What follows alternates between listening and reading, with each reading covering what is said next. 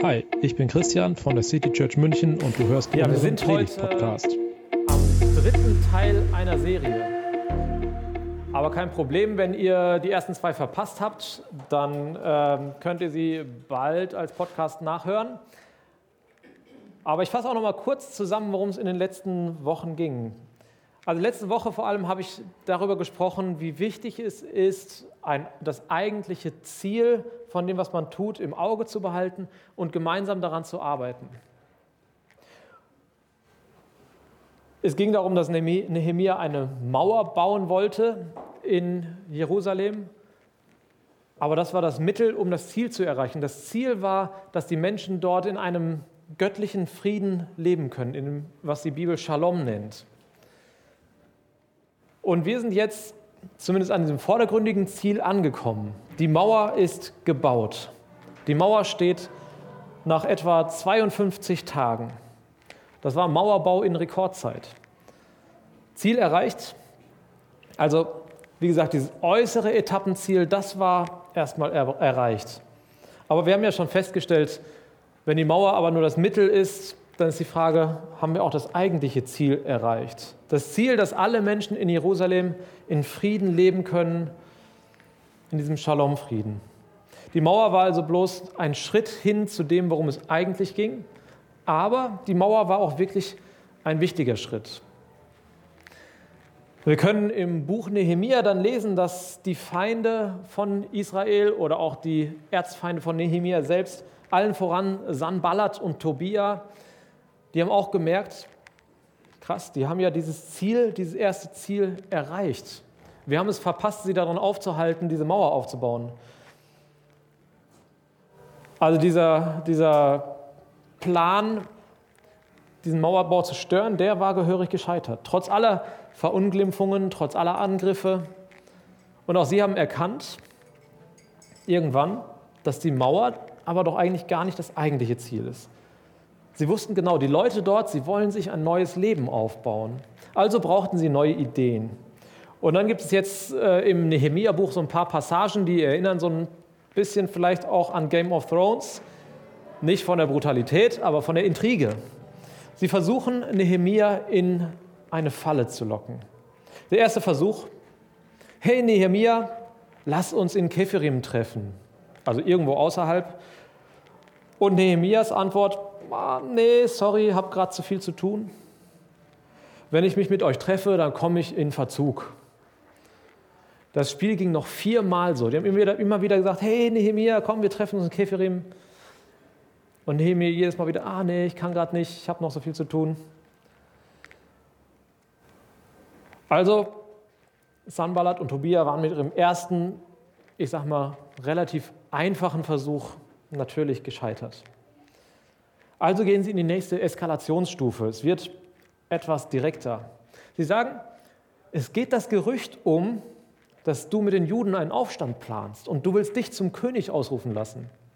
Wenn du nicht sofort zu uns kommst, dann werden wir dafür sorgen, dass der König davon erfährt. Und Nehemiah antwortet wieder ziemlich cool darauf. Er sagt, stimmt ja gar nicht, du lügst. Also ziemlich einfach. Dieser Bluff war natürlich aufgeflogen, also gab es einen nächsten Versuch. Es wird nochmal eine Stufe intensiver und intriganter. Ein V-Mann von Tobia und Sanballat, er geht zu Nehemia und er sagt, hey Nehemia, komm, wir sollten uns im Tempel einschließen, wir sollten uns da verkriechen. Sie haben vor, dich zu töten. Aber da im Tempel, da sind wir in Sicherheit. Und Nehemia antwortet wieder darauf, ich werde nicht davonlaufen. Nehemia hat nämlich sofort erkannt, das war wieder ein Versuch, ihn aufzuhalten, ihm Angst einzujagen und seinen Ruf zu zerstören. Und dann geht es noch weiter. Es gab einige einflussreiche Menschen in, in Jerusalem. Und einige von denen waren durch Heirat mit Tobia verbunden, also einem der Erzfeinde von Nehemia. Um das ein bisschen nachvollziehen zu können, Tobia war nicht irgendein Typ, das war der Provinzverwalter in Samaria. Und es war also für diese einflussreichen Menschen damals, äh, gerade auch vor dem Mauerbau, durchaus attraktiv, mit ihm und seiner Familie irgendwie verbunden zu sein. Vorteile davon zu ziehen. Aber Tobia hat seine Absichten natürlich auch gehabt und hat diese Verbindung zu den reichen Leuten, zu den einflussreichen Leuten ausgenutzt. Er ließ seine Leute davon erzählen, was Tobia alles so für tolle Verdienste hatte, wie stark und erfolgreich er war, um dann Nehemia mit Briefen unter Druck zu setzen und zu drohen. Aber auch dieser Versuch wieder, er verläuft im Sande.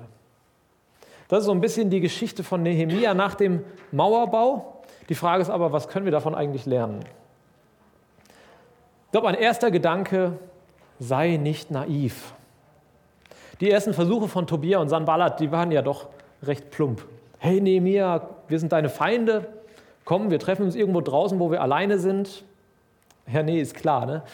Macht man sofort. Also in Filmen gibt es das ja immer, ne? irgendwo eine dunkle Treppe, irgendwelche mysteriösen Geräusche. Ja klar, da gehe ich natürlich runter. Keine Frage, Nehemia ist nicht so naiv. Der sagt, nee, ich lasse mich darauf nicht ein. Also schalte deinen Kopf ein. Ich glaube, Spiritualität führt manchmal zu einer gewissen Naivität. So getreu dem Motto, Gott wird mich beschützen. Und nach diesem Motto schmeißen wir uns in die nächste unmögliche Situation. Ja, Nehemia hätte hier durchaus sagen können, ich habe einen starken Gott an meiner Seite, ich habe keine Angst vor euch. Ich komme und Gott wird euch zeigen, wo der Hammer hängt. Aber nein, er denkt erstmal nach. Was könnten die beiden vorhaben? Warum sollte ich mich mit ihnen treffen? Kommen wir dadurch irgendwie weiter? Gibt es irgendwelche positiven Signale? Oder soll das Treffen nur genutzt werden, um Schaden anzurichten? Zu glauben heißt nämlich nicht, den Kopf auszuschalten. Auf Gott zu vertrauen heißt nicht, sich blind in Gefahren zu schmeißen. Gott hat uns ein großes Geschenk gemacht, als er uns geschaffen hat. Den Verstand. Und mit unserem Verstand haben wir die Möglichkeit, Situationen abzuwägen uns auf der einen Seite nicht nur vom Instinkt leiten zu lassen, also zum Beispiel vor der Angst, die uns oft irrational fürchten und erstarren lässt, aber auf der anderen Seite auch die Instinkte nicht zu überhören. Zum Beispiel wieder die Angst, die aber auch ein guter und wichtiger Schutzmechanismus ist. Also sei nicht naiv, sondern gebrauche deinen Verstand. Das Zweite, lass dich nicht unter Druck setzen. Schon beim zweiten Versuch, da wurde es ja etwas aggressiver. Aber Nehemia, er lässt sich nicht unter Druck setzen. Er bleibt ganz sachlich. Er soll verleumdet werden, aber Nehemia lässt sich gar nicht darauf ein. Noch nicht mal auf einen Schlagabtausch, sondern er entgegnet ganz trocken und nüchtern, ihr lügt. Er bleibt bei der Wahrheit, er lässt sich nicht dazu verführen, zurückzuschlagen. Er verstrickt sich auch nicht in irgendwelche Argumentationen oder Diskussionen. Und ich finde es ziemlich cool, wie hier einfach steht, es stimmt nicht, was du da sagst, das hast du dir alles ausgedacht. Er ist da ziemlich klar. Und das Dritte, hör auf Gott. Der dritte Versuch ist ja schon deutlich heimtückischer. Weißt du was? Du bist sicherer, wenn du dich zurückziehst, wenn du dich versteckst. Zieh dich zu Gott zurück, in den Tempel, dann wird dir nichts geschehen. Also klingt ja nach einem gar nicht mal so schlechten Rat, oder? Näher bei Gott zu sein, das kann doch gar nicht verkehrt sein. Was soll Nehemia dagegen schon einwenden? Aber Nehemia fragt nach Gott. Er fragt, was ist jetzt dran? Ist es jetzt dran, der Konfrontation aus dem Weg zu gehen und sich zurückzuziehen? Ist es dran, sich in Sicherheit zu bringen oder kann ich mit Gott mutig und zuversichtlich bleiben? Also hier unterscheiden sich Mut und Naivität. Während Nehemiah nicht naiv zu den Treffen mit Tobia und Sanballat geht, ist er hier mutig und versteckt sich nicht. Sein Fazit zu der Aufforderung, sich zu verstecken, ist, nein, das ist nicht Gottes Auftrag. Und er wendet sich an Gott. Er lädt seinen Zorn bei Gott ab, seine Enttäuschung über diese Angriffe und über diese Täuschungsversuche. Sich an Gott zu wenden, das ist das Stichwort für den Rest des Buches. Denn neben vielen Namenslisten, wer so alles nach Israel oder nach Jerusalem zurückgekehrt ist, da wird hier beschrieben, was es noch zu tun gibt. Es geht um das eigentliche, um das große Ziel, diesen Shalom-Frieden zu erreichen. Die Leute haben sich versammelt und sie hatten einen total abgefahrenen Wunsch. Nehemia 8. Bring uns doch das Gesetzbuch des Mose, das der Herr Israel gegeben hat. Die Leute wollen Bibel lesen. Also das, was es damals davon gab. Sie fordern das richtig ein. Sie sagen, hey, wir haben jetzt diese Mauer gebaut. Wir haben mit Gott so viel erlebt, aber eigentlich wissen wir gar nichts mehr über ihn. Wir kennen ihn eigentlich gar nicht mehr, aber es hat uns neugierig gemacht.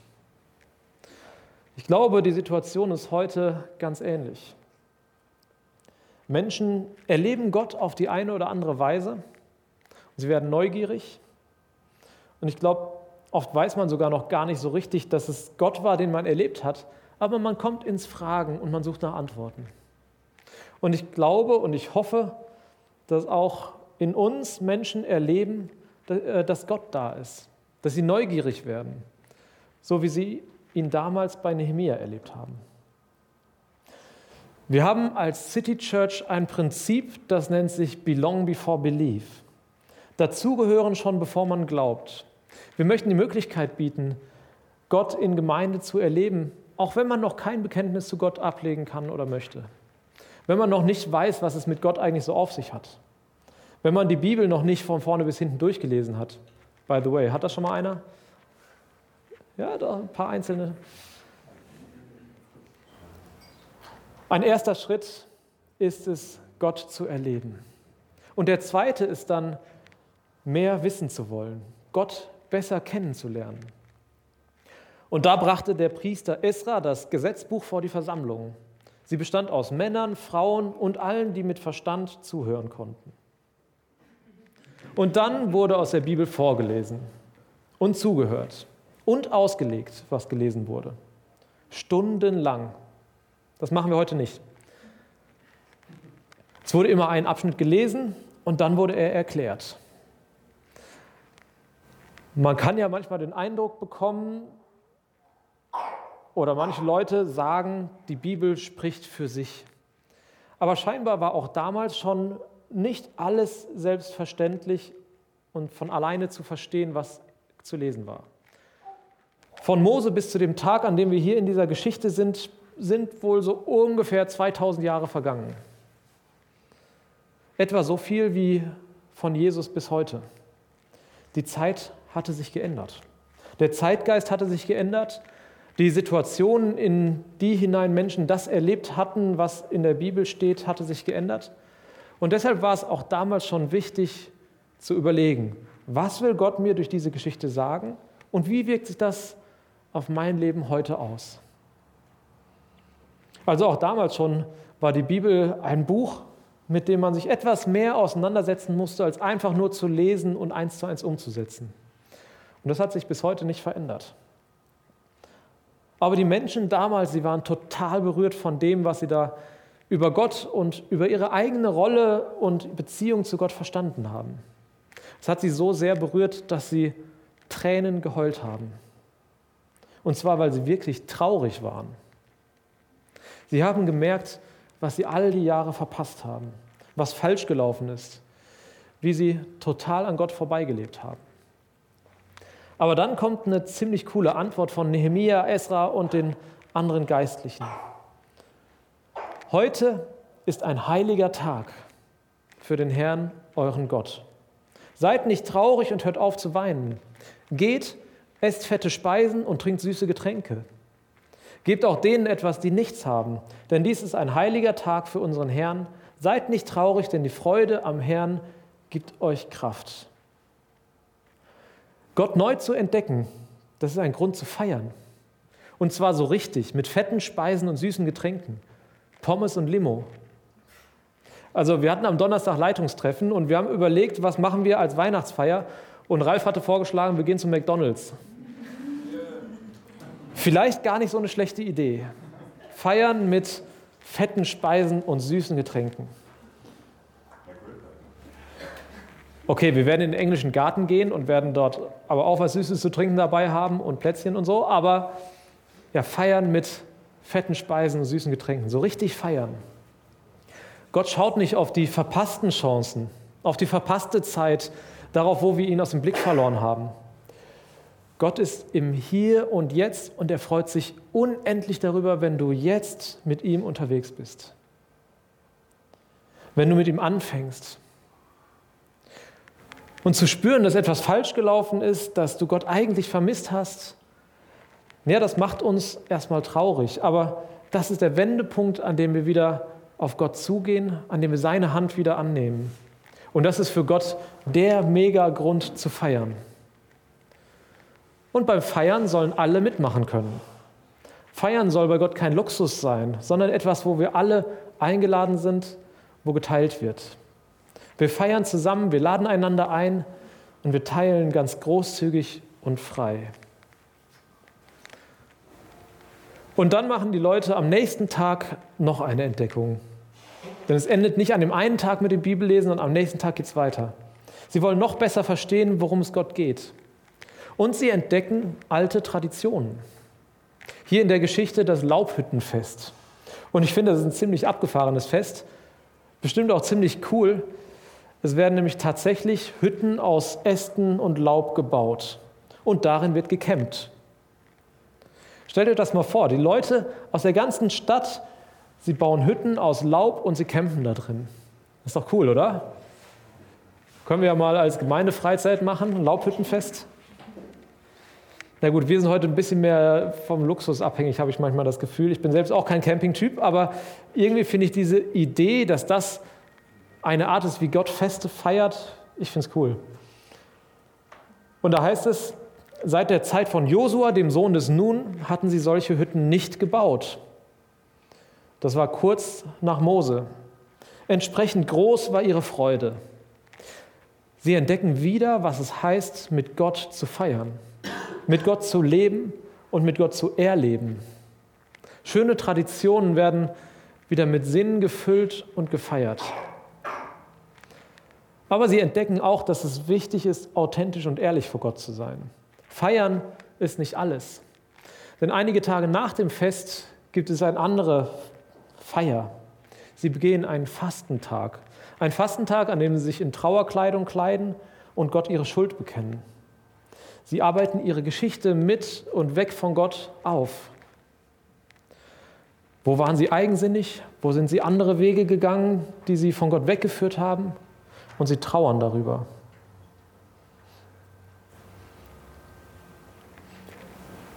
Neben dem Feiern ist auch das ein wichtiger Teil unserer Gottesbeziehung. Für Gott ist es nichts Neues, dass unser Leben mit Gott nicht immer straight verläuft. Er kennt uns Menschen schon eine ganze Weile und er weiß, wie wir drauf sind.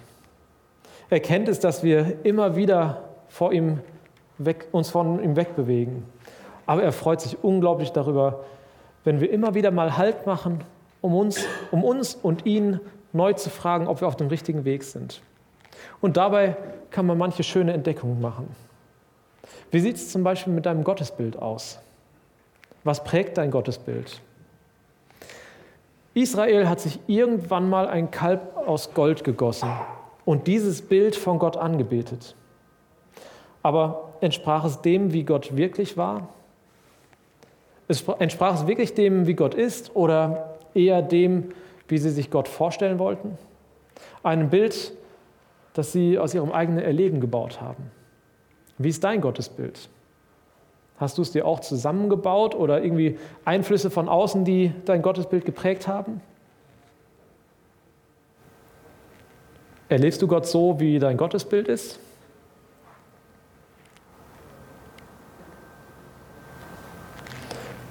Entspricht dein Gottesbild dem, was du in Jesus entdecken kannst? Ich glaube, in Jesus wird Gott erlebbar. In Jesus, so heißt es in der Bibel, ist Gott geoffenbart. Gott zeigt, wie er ist in Jesus. Wie er zum Beispiel der Frau begegnet, die von den Pharisäern des Ehebruchs angeklagt wird. Und Jesus begegnet ihr, mit, begegnet ihr mit Barmherzigkeit, mit Liebe, mit Annahme. Und er hilft ihr, dass sich ihr Leben zum Besseren wendet. Diese ganze geistliche Entwicklung hat zur Folge, dass sich das Volk bei Nehemia wieder dazu verpflichtet, dem Gesetz Gottes zu folgen, ihr Leben wieder an Gott auszurichten. Ich glaube, es ist schwer, das Ganze heute, von heute richtig zu beurteilen, aber ich habe eine Beobachtung gemacht. In Nehemiah 10 steht, wozu sie sich verpflichten. Und mein Eindruck war, dass sie das nicht besonders geistlich getan haben. Sie haben Formen eingeführt, sie haben Regeln eingeführt, an die sie sich zu halten haben, denen sie sich zu verpflichten. Aber ich habe ehrlich gesagt, ehrlicherweise nichts davon gelesen, von ihrer Beziehung zu Gott. Und ich glaube, Pflichten ohne Beziehungen werden schnell lästig. Es ging darum, dass man zum Beispiel keine Menschen aus Nachbarvölkern heiraten durfte. Es ging um die Abgaben für den Tempel, es ging um Opferregeln, um die Versorgung der Leute, die nur im Tempel arbeiten. Aber dann geschah Folgendes. Nehemia als die inspirierende Person dieses Volkes war wieder zurück beim König Artaxerxes, wo er herkam, am Hof Babylon. Dort war er ja Mundschenk. Aber ohne diese Person, die bei all den Regeln diese Beziehung zu Gott ins Spiel brachte, da brach dieses System zusammen. Und dann schreibt Nehemiah, als er mal wieder Urlaub hatte und nach Jerusalem gereist ist, da sieht er, ausgerechnet Tobia, also der Erzfeind, er wohnt auf einmal in einer Kammer im Vorhof des Tempels. Die Leviten, also die, die im Tempel ihren Dienst taten, Sie wurden nicht mehr versorgt, also mussten sie ihre Arbeit im Tempel vernachlässigen und stattdessen auf den Feldern ihren Lebensunterhalt erwirtschaften. Am Sabbat, dem Tag, der für Gott reserviert sein sollte, wurde auf einmal gearbeitet und Handel getrieben. Diese äußere Hülle, die sie aufgebaut haben und der sie sich verpflichtet haben, diese Regeln, sie sind einfach zusammengebrochen, weil die Beziehung zu Gott, der Unterbau unter diesen Regeln, das, was das Zentrum ist, komplett fehlte. Und Nehemia war echt frustriert. Und das Buch endet aber mit folgendem Schlusswort Nehemias. So reinigte sich das Volk von allen fremden Einflüssen. Ich regelte die Dienste der Priester und Leviten und legte Aufgaben fest. Außerdem sorgte ich dafür, dass das Brennholz und die ersten Früchte rechtzeitig abgeliefert wurden. Mein Gott, behalte all das in Erinnerung und lass es mir zugutekommen. Hat sich was verändert? Wird sich da wirklich was verändern? Sie haben wieder eine Hülle aufgebaut. Ein wirklicher Wandel wird erst mit Jesus kommen. Mit ihm wird dann deutlich, dass Gott sich viel mehr eine Beziehung zu uns wünscht als das Einhalten von Regeln. Aus dieser Beziehung entsteht dann ein Leben, das, das durch das Vertrauen auf Gott sich wirklich verändern wird, in dem andere Werte eine Rolle spielen, und ja, auch in dem vielleicht manche Regel wichtig wird. Aber diese Regeln, die fasst Jesus so zusammen. Du sollst den Herrn, deinen Gott, lieben mit deinem ganzen Herzen und mit deiner ganzen Seele und mit all deinem Denken. Dies ist das größte und wichtigste Gebot, aber das folgende Gebot ist genauso wichtig. Liebe deinen Mitmenschen wie dich selbst. Danach zu leben, fühlt sich gut an. Nicht wie eine lästige Regel, die ich einhalten muss, sondern wie eine Liebesbeziehung zu Gott, die mich mit anderen Augen auf meine Mitmenschen und auch auf mich selbst blicken lässt.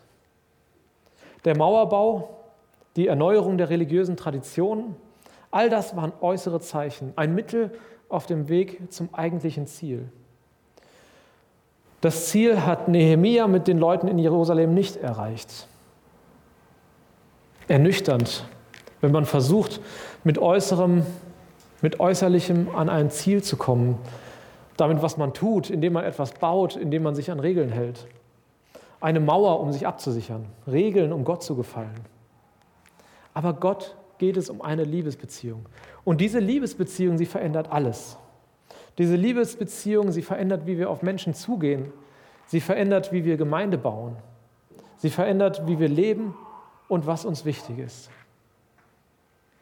Und ich wünsche dir dass du diese, Lebensbe diese Liebesbeziehung erlebst.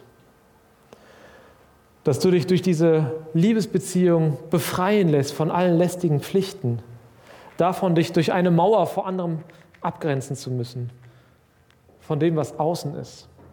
Und dass diese Liebe, die Freude am Herrn dir Kraft, Motivation und Inspiration gibt. Amen.